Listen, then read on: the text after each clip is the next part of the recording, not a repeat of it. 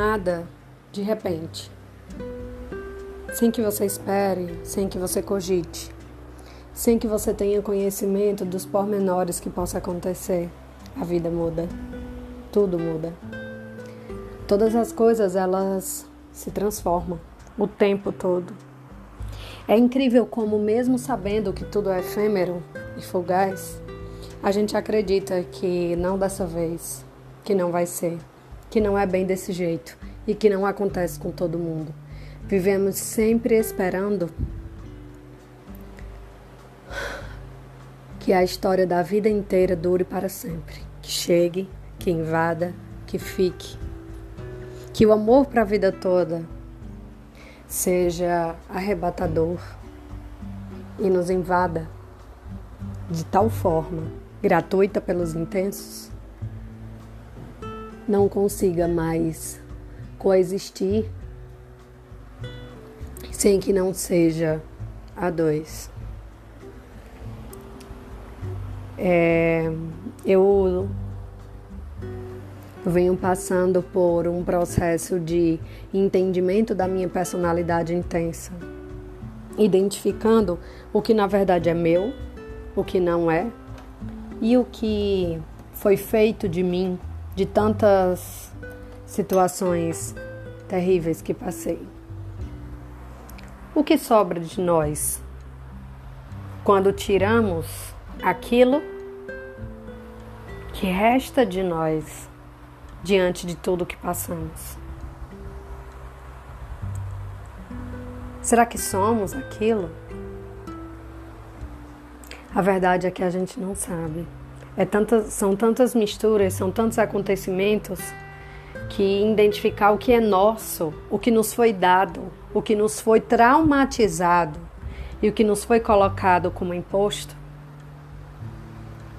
é um trabalho para milênios. E curioso, ah, depois de tanta coisa horrível, a gente encontra algo alguém que muda tudo isso, que invade o coração da gente e que faz a gente acreditar de novo no bem, no amor, na vida, na vida a dois, no companheirismo, na felicidade, naquelas toques naquelas coisas que ninguém faz, naquelas coisas que só existe no íntimo, no âmago, no singular. A verdade é que romantizamos muitas situações e somos pegos de surpresa justamente por isso. Por romantizar demais aquilo que nos torna cansativo aos ouvidos. A repetição é cansativa. Mas olha, se a gente aprendesse. Olha, se a gente escutasse, se a gente pudesse voltar no tempo, se a gente pudesse ter tempo, tempo. Que ironia. A vida é tão efêmera e fugaz e um sopro que acaba tão rápido. Será que temos tempo? Será que podemos nos dar ao luxo de esperar no tempo. E quanto tempo leva um tempo de alguém? E o que fazer enquanto todas aquelas coisas e toda aquela pessoa não deixou de ser o que se é diante desse tempo? Ignorar, matar, sufocar até que acabe qualquer resquício de sentimento dentro da gente? E se a gente se acostumar? E se a gente se acostumar a não ter, a não mais sentir falta, a substituir? Se a gente se acostumar a substituir? A vida, ela é realmente esse emaranhado de situações e coisas que não fazem tanto sentido às vezes. E, por vezes, fazem o sentido do mundo todo. O difícil, nessa vida cruel demais para ser escutada rapidamente, é decidir e definir o que de verdade sobra da gente depois de um término. O que fica, o que evapora, o que deixa de ser. E por quê e como existem términos onde as pessoas se amam tanto e depois o amor vira unilateral.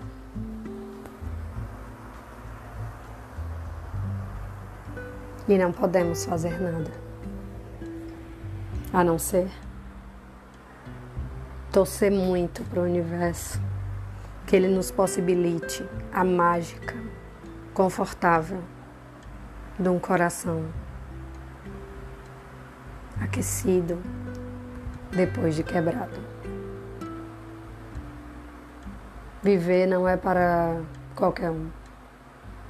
Como dizia Saramago, o que a vida quer da gente é coragem. Coragem para ter encontrado o amor que você nunca achou que encontraria depois de tantos abusos, depois de tantas violências e depois de tantas coisas, e você continuar acreditando que um dia encontraria o amor. E esse amor chegar e escorrer pelos dedos. Coragem, Saramago. Coragem. É o que eu tenho clamado todos os dias. É o que eu tenho pedido. É o que eu tenho tentado fazer para entender o que sobra da gente quando o amor vai embora. Eu queria também não sentir. Eu queria também não fazer questão. Eu queria ser a dona do tempo. Eu queria ser a pessoa indiferente.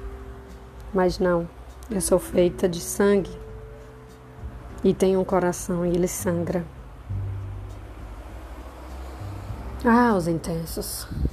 Por que não nos disseram na maternidade que nós seríamos incansavelmente latentes.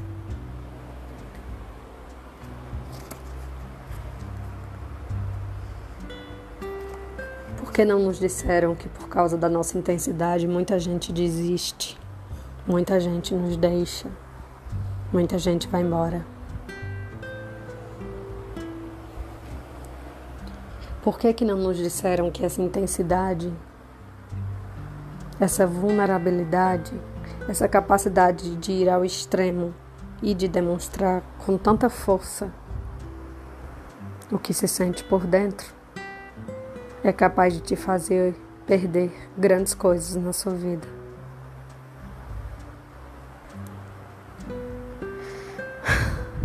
E a gente perde o rumo o prumo e reza. Reza muito para Deus para que todo aquele toque, toda aquela coisa feita na gente, dentro da gente, de forma única, como nunca ninguém fez, possa ao menos isso ficar.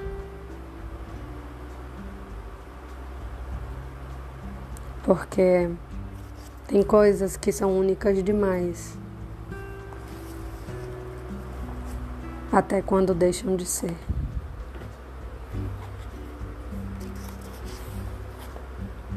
E o jeito, e o jeito como essas pessoas vão embora, diz tudo, diz tanto.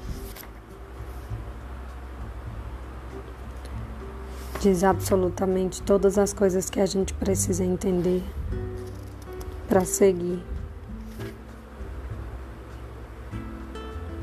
E a gente aceita. A gente aceita porque de nada não há nada mais a fazer. Então, o meu desejo a você que me escuta é que você aceite que você merece mais do que o amor doloroso. A vida nos move. A decisão mais justa com o seu coração é se mover junto. E se alguém te deixou assim como eu, se alguém te feriu assim como eu e não ficou para catar os caquinhos, eu desejo abundantemente que você se refaça da forma mais bonita que existe em você. Um beijo.